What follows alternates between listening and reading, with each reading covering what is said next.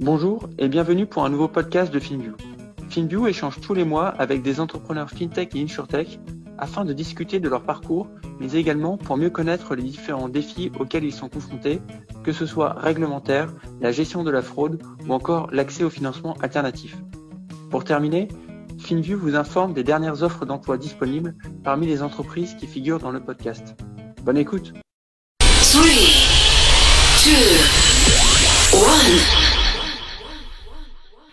Bonjour Sébastien, c'est un plaisir de pouvoir échanger sur Agicap avec toi. Bonjour euh, Est-ce que tu peux nous raconter un petit peu la préhistoire et nous dire comment toi et tes associés vous êtes rencontrés et surtout vous est venue l'idée d'Agicap?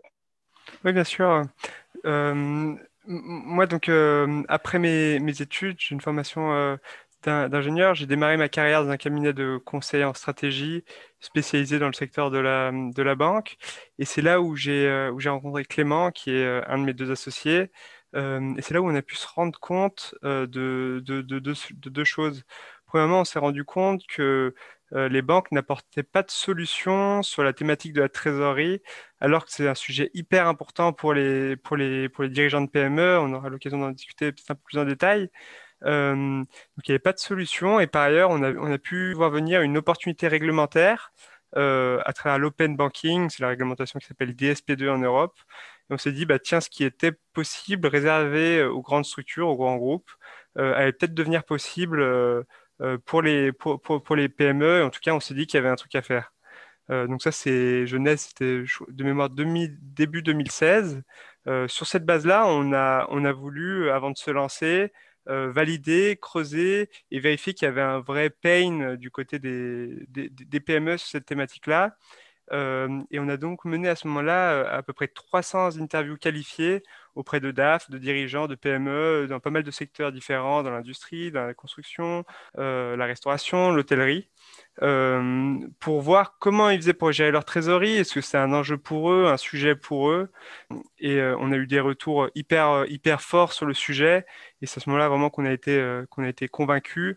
On s'est dit, bon, il y, a un, marché qui semble pas adressé puisqu'il n'y avait pas de solution existante. Les gens étaient, la plupart d'entre eux, sur Excel. Et à ce moment-là, on a donc quitté notre job ensemble. On s'est associé avec un troisième cofondateur, Lucas, qui est aujourd'hui notre CTO. Euh, et euh, voilà, euh, l'aventure Agicap était partie. Ok, et donc ça, en gros, c'était en quelle année? Ça, c'était donc début 2016 et donc fin 2016, on, on, a commencé, on a créé la société, on a quitté notre, notre boulot fin 2016 en déposant les statuts et à partir de là, tout était à faire. Ok, top. Bah justement, bonne transition. Est-ce que tu peux nous en dire un petit peu plus sur ce qu'est Agicap et puis nous faire un résumé de ces premières années? Oui, Agicap, c'est un outil en ligne, donc un, SaaS, qui permet aux dirigeants euh, et aux directeurs financiers de PME de gérer hyper simplement leur trésorerie. Ce que ça veut dire, on leur permet d'une part d'anticiper la trésorerie, c'est-à-dire l'argent qu'ils auront sur leur compte en banque dans un mois, six mois, un an, donc on leur donne de la visibilité sur le futur. Deuxième chose qu'on leur permet de faire, c'est d'avoir de la visibilité en temps réel sur l'ensemble de leur flux, ce qui rentre, ce qui sort, pour savoir euh, où ils en sont par rapport aux prévisions qu'ils avaient faites et le cas échéant adapter leurs prévisions. Et troisième euh, chose qu'on leur permet de faire cette base-là, c'est de prendre des décisions relatives à la trésorerie. Dès qu'ils ont une décision à prendre, à prendre, en gros, est-ce que je peux recruter, est-ce que je peux investir, qu'est-ce qui se passe si tel ou tel client paye en retard, ils vont tester l'impact sur leur trésorerie et en fait euh, prendre une décision de manière un peu plus euh, éclairée. Ce qu'il faut bien comprendre, c'est que la trésorerie, c'est vraiment le nerf de la guerre pour les PME. En gros, dès qu'un dirigeant de PME a une décision à prendre, il raisonne, il raisonnait déjà, il raisonne euh, à chaque fois en termes de cash, en fait. Euh, et c'est encore plus vrai aujourd'hui, dans la période qu'on connaît. Qu'est-ce qui se passe si on est reconfiné une semaine, un mois, euh, trois mois Qu'est-ce qui se passe si je fais moins 20% sur mon chiffre d'affaires Qu'est-ce qui se passe si au contraire je recrute, j'en ai déjà parlé, etc. Et pourtant, il n'y a pas d'outils, il n'y avait pas d'outils en tout cas, à part Excel, pour pour, pour, pour, se faire. Et du coup, comment nous, on s'est lancé sur Agicap? On a commencé sur des comptes euh, tout petits. Nos premiers clients, nos premiers utilisateurs, c'était des artisans, des indépendants, des freelances. Et en fait, ça nous a permis d'avoir hyper rapidement des retours d'utilisateurs euh, qui nous ont fait bah, des, suggestions, des recommandations hyper qualifiées et pertinentes. Et depuis, on a eu de cesse bah, d'améliorer le produit, de, de l'étoffer de nouvelles fonctionnalités. Ce qui fait qu'aujourd'hui, on est capable d'adresser des problématiques euh, plus, plus, plus complexes, euh, puisque nos plus gros clients aujourd'hui font entre 100 et 500 millions d'euros de, de, de, chiffre d'affaires. C'est des grosses PME, des petites ETI. Donc on, a pu, on est rentré sur des tout petits comptes en, en, adressant des problématiques assez, assez simples de gestion des flux, et petit à petit en rajoutant des nouvelles fonctionnalités, la gestion des devises étrangères, la gestion de plusieurs entités à travers de la consolidation, la gestion de problématiques financières comme du factoring, etc. Ça nous a permis de rentrer sur des, euh, sur des comptes un peu plus gros. Et, en termes d'input de, données, c'est toujours essentiellement basé sur euh, les données bancaires ou est-ce que euh, au fur et à mesure que vous avez un peu remonté upmarket sur la typologie de clients, vous avez rajouté d'autres types d'input de données? Oui, euh, c'est un bon point. Effectivement, on a commencé sur de la donnée bancaire, parce que souvent les, tout petits comptes n'avaient que ça et très peu de flux d'ailleurs. Euh, et euh, aujourd'hui, une, des, choses qui fait que notre proposition de valeur est assez différenciante, c'est qu'on va agréger toutes les données finalement financières, voire même un peu au-delà de, l'entreprise.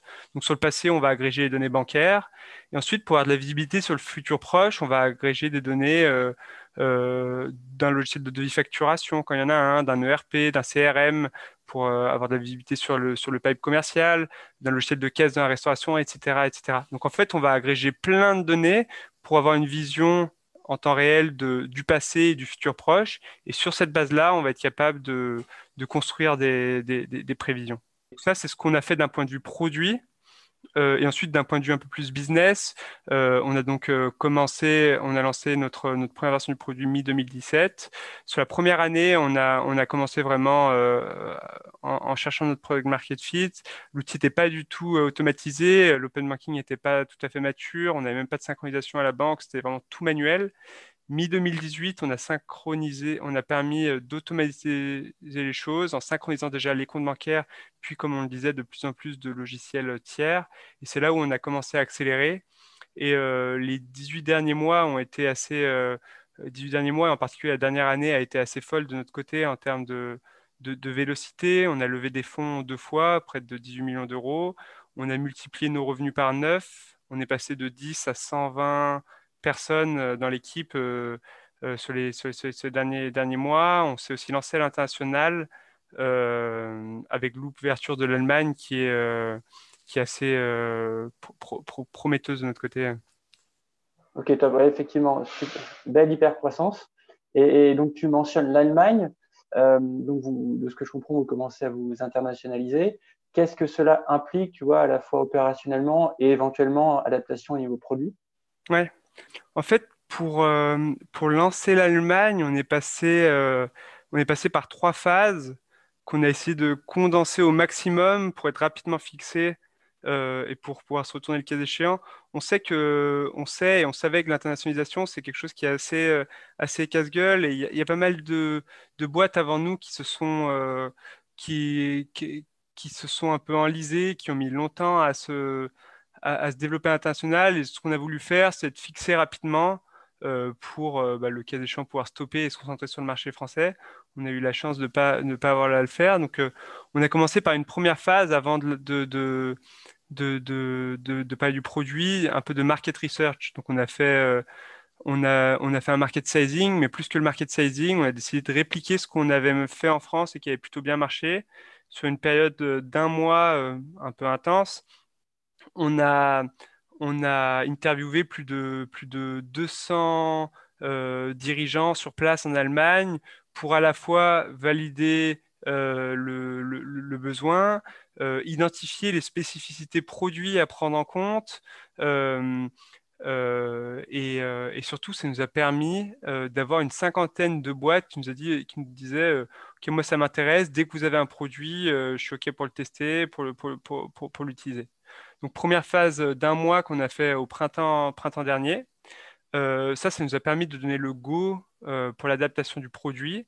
Et là, sur une phase de, deux mois, on s'est dit, on a essayé de développer un, MVP pour le marché allemand euh, avec bah, l'intégration à l'écosystème local de données il a fallu s'intégrer aux banques allemandes, il a fallu s'intégrer aux éditeurs comptables de, de facturation, aux ERP, aux CRM allemands c'est un marché qui est, euh, qui est assez éclaté, donc ça, c'était pas mal de travail sur ce sujet-là, et faire quelques adaptations euh, euh, produits aux spécificités locales. Par exemple, on ne calcule pas tout à fait de la même manière la TVA en Allemagne, mais finalement assez, assez, assez marginal. Nous, on est vraiment un outil business, et finalement, les, grosso modo, les, les Allemands gèrent leur trésorerie de la même manière que les Français, que les Espagnols, avec quelques spécificités à apprendre, mais qui sont mineures.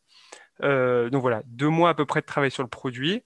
En parallèle de ça, on a lancé des, recrutements et le choix qu'on a fait, c'était d'avoir une approche euh, euh, euh, assez, terrain, assez pratique, plutôt que de recruter un country manager sur place qui a structuré une équipe. On a tout de suite recruté trois sales pour se dire si on arrive à vendre à GCAP une première fois, si on arrive à le faire utiliser, bah, ce sera quasiment gagné.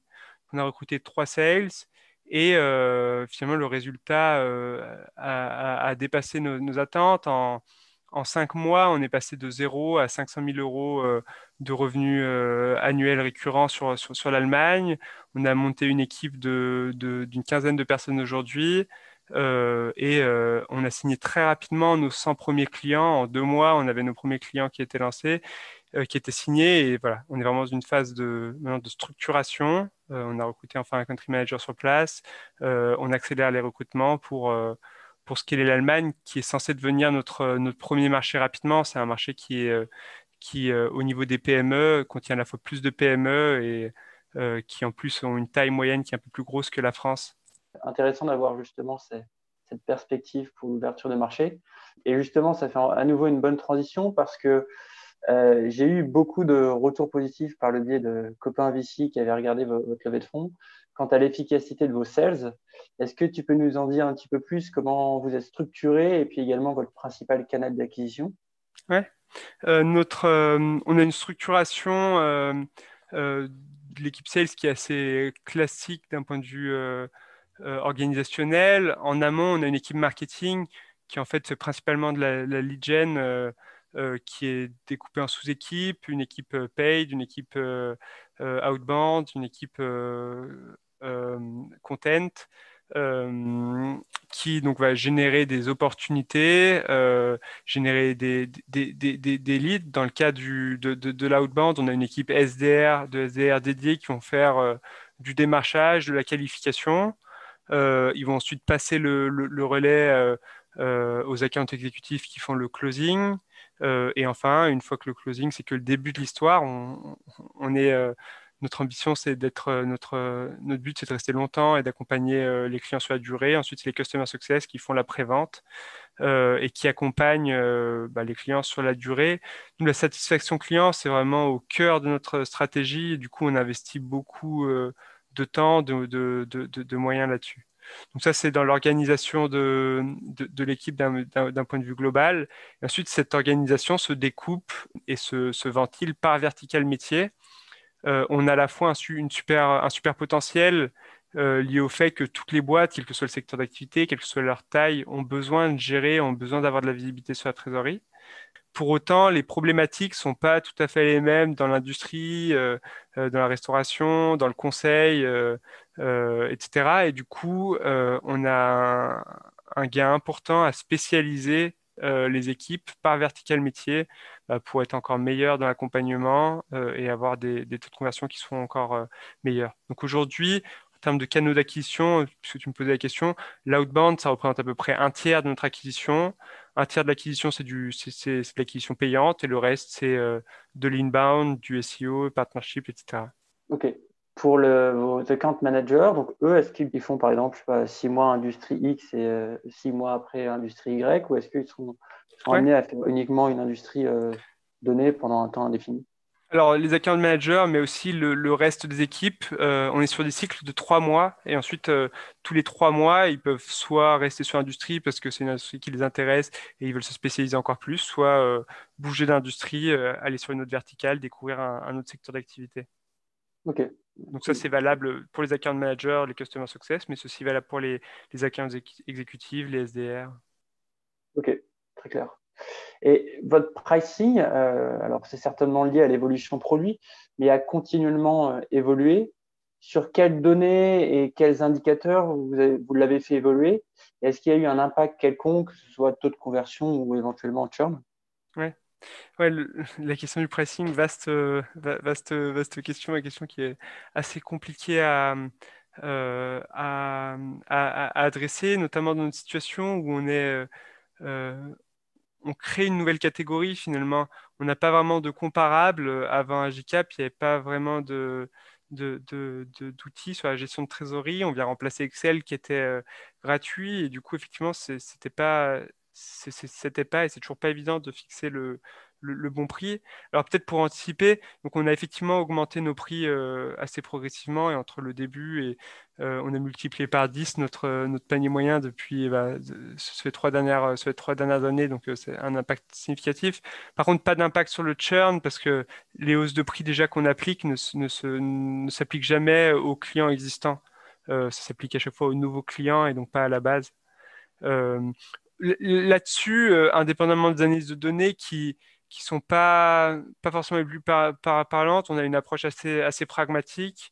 Euh, dès qu'on lance des nouvelles fonctionnalités, qu'on adresse des clients euh, d'une taille un peu différente, on, va, on, teste des nouveaux prix euh, à la hausse jusqu'à ce que ça bloque, jusqu'à ce que ça nuise au taux de conversion. Pour l'instant, on a des taux qui sont, de conversion qui sont, qui sont assez bons et, et pour le moment, le prix est rarement un, sujet de notre côté. on est sur plus de, on a un taux de de, démo to close qui est supérieur à, à, 33%, euh, tout canaux confondus, c'est encore un peu supérieur sur, sur l'inbound. Donc euh, euh, voilà, on, pense que, que, l'approche en tout cas fonctionne et on, pense pas ne, pas être encore au max de ce qu'on pourrait facturer sur ce type de produit. Très clair. Et à moyen long terme, quels axes de développement produit allez-vous prioriser pour, pour AGCAP aujourd'hui, notre focus et euh, notre focus à, moyen, à moyen terme reste sur la gestion de trésorerie euh, des, des, PME avec une volonté euh, continuelle d'aller up market. C'est ce qu'on fait depuis le début et c'est ce qu'on ce continuera à faire, je, je, je, je l'espère. On a encore mille choses à faire pour, bah, pour aider les, les, dirigeants à mieux gérer ce qui est un des sujets de stress les plus importants pour, pour pour eux. Donc euh, là-dessus, on a trois axes de développement produit. Un premier axe sur la donnée. Là-dessus, c'est un, puissant fin et en permanence, c'est faire en sorte d'être le mieux intégré possible, euh, être intégré euh, à, l'écosystème de, données et d'outils financiers, business et PME, que ce soit en France ou à l'international. À chaque fois qu'on ouvre des nouveaux pays, on a un plan d'ouverture de pays qui est assez, assez, assez, assez ambitieux. Donc pas mal de travail sur la donnée une fois qu'on arrive à agréger cette donnée, on a un deuxième axe euh, de développement produit autour de la visualisation. En fait, euh, on est un des seuls outils qui agrège autant de données euh, financières sur la PME, puisqu'on va couvrir à la fois le passé, le présent et le futur sur les entrées et les sorties. Et en fait, il y a peu d'outils qui, ont cette vision exhaustive de la, de la PME. Et du coup, euh, nous, euh, notre, travail et notre focus d'un point de vue produit, c'est rendre cette donnée la plus actionnable possible à travers de l'analyse, du reporting, euh, pour qu'ensuite le dirigeant puisse prendre les bonnes décisions sur cette base-là. Donc, un travail sur la donnée, un travail sur la visualisation, et un troisième axe de développement qui, va, qui, qui, qui sera vraiment un gros focus des prochains mois, c'est le paiement euh, aujourd'hui, on adresse la trésorerie d'un point de vue euh, data, d'un point de vue euh, visibilité, prise de décision. L'étape d'après, une fois que tu as pris les décisions sur ta trésorerie, il faut que j'équilibre mes comptes, il faut que je paye tes fournisseurs, etc. Tu as envie de les mettre en pratique directement, de l'actionner directement dans l'outil. Et c'est ce qu'on souhaite permettre de faire en initiant directement des paiements depuis Agicap à la fois pour équilibrer les comptes bancaires, euh, faire de l'équilibrage entre les différentes sociétés euh, d'un groupe pour payer des fournisseurs, etc., etc. Donc voilà les trois grands axes de développement produit. Et c'est intéressant parce que ça converge légèrement avec euh, les tendances marché que, je peux voir sur des outils type SME Financial Tools, qui ont, je trouve, tendance un petit peu à horizontaliser au fil de leur développement. Comment toi, tu, perçois un petit peu ces évolutions marché? Déjà, cette, euh, tendance n'est pas, est pas étonnante. Euh, selon moi, en fait, on est euh, sur un des rares marchés, je ne sais pas si c'est rare, mais en tout cas, on est sur un marché qui est, qui est énorme, mais pas mature du tout et clairement sous-adressé si on compare à ce qui se passe aux, aux États-Unis, où il y a des acteurs comme QuickBooks qui qui, euh, qui adresse une, grosse partie des, euh, des, problématiques financières euh, des PME. Si on regarde ce qui se passe en Asie, où il y a des acteurs comme Xero qui, qui adressent aussi une, grosse partie de, des problématiques financières des PME en Europe continentale, il n'y a pas vraiment de, catégorie leader et du coup, c'est une place à prendre qui est, importante. Euh, de notre point de vue, euh, ce qu'on pense, c'est qu'il y a quand même une prime à la spécialisation. C'est des problématiques qui sont compliquées à adresser. Donc nous, on préfère rester focus sur une problématique qui est très opérationnelle, mais très concrète et qui répond à un, pain qui est important, celle de la gestion de trésorerie. Euh, si demain il faut s'horizontaliser, on, le fera peut-être, mais aujourd'hui, ce n'est pas, pas à l'ordre du jour. Ok, parce que sur la partie paiement, par exemple, que tu as mentionné auparavant, sur votre troisième axe de développement produit, euh, tu avais mentionné par exemple paiement fournisseur. Est-ce que ça implique euh, également la gestion de factures fournisseurs ou, tu dissocies ces deux, ces deux choses-là? Pour le moment, c'est quelque chose qu'on dissocie parce que c'est un métier, euh, c'est un métier à part, c'est un métier à part entière. Pour commencer à gérer des, des, paiements fournisseurs, enfin des paiements fournisseurs, en tout cas des, factures, des paiements fournisseurs, il faut gérer des factures. Pour gérer des factures, euh, euh, on commence à rentrer sur les sujets qui sont, euh, qui sont un peu plus régulés, on va dire, avec des spécificités par pays, aussi sujets un peu plus opérationnels. Donc, effectivement, là, on est à la frontière de, de l'horizontalisation. Nous, aujourd'hui, la fonctionnalité de paiement, on la voit plutôt et principalement euh, sur un axe gestion de trésorerie, déjà comment je fais pour euh, bah, gérer l'argent que je vais avoir sur mes, comptes bancaires. en fait, il y a plein de bons modules de, euh, de gestion des factures clients, gestion des factures fournisseurs, et même au-delà auxquels on pourrait, on pourrait s'intégrer. Donc, on le voit plutôt sous un angle partenariat, comme l'a fait d'ailleurs QuickBooks dans les pays où ils sont présents, plutôt que nous en, en, en, direct. Et enfin, sur la partie recrutement, j'imagine que oui, mais Avez-vous des postes disponibles? Et si oui, dans quel domaine? Oui, pas mal de, pas mal de postes euh, ouverts au recrutement. Aujourd'hui, on est un peu plus de 100 personnes dans l'équipe. Euh, notre, euh, notre, notre ambition, c'est de doubler les effectifs sur les six prochains mois. Donc, grosso modo, on recrute sur tous les, sur tous les, tous les services et à, et, à, tous les niveaux, à niveau opérationnel, à niveau VP niveau marketing, on recrute euh, notamment un VP marketing, on recrute un VP customer success, euh, on recrute aussi des sales, euh, des tech, des gens au produit. Donc voilà, roadmap de recrutement hyper hyper large en France, en Allemagne, dans d'autres pays, en Espagne notamment, où on compte lancer le Agicap dans les dans les prochains mois. Ok. Et en plus, en, France, votre HQ, il est, il est à Lyon, c'est ça? Oui, tout à fait. On est, euh, on est, on est basé à Lyon. C'est un peu différenciant par rapport à, pas mal d'autres startups. On est aussi ouvert au, au, remote. Donc euh, voilà, si certains de, de, tes auditeurs souhaitent se rapprocher de la région lyonnaise, on sera ravis de les, de les recevoir. Ok, top. Bah, écoute, merci beaucoup pour ton temps. Euh, c'était vraiment intéressant d'avoir plus d'insights sur Agicap et votre manière de, croître qui, jusqu'à présent, va dans le bon sens. Donc, euh, avec plaisir pour suivre la, continuer à suivre la belle trajectoire de la boîte. Merci pour ton invitation.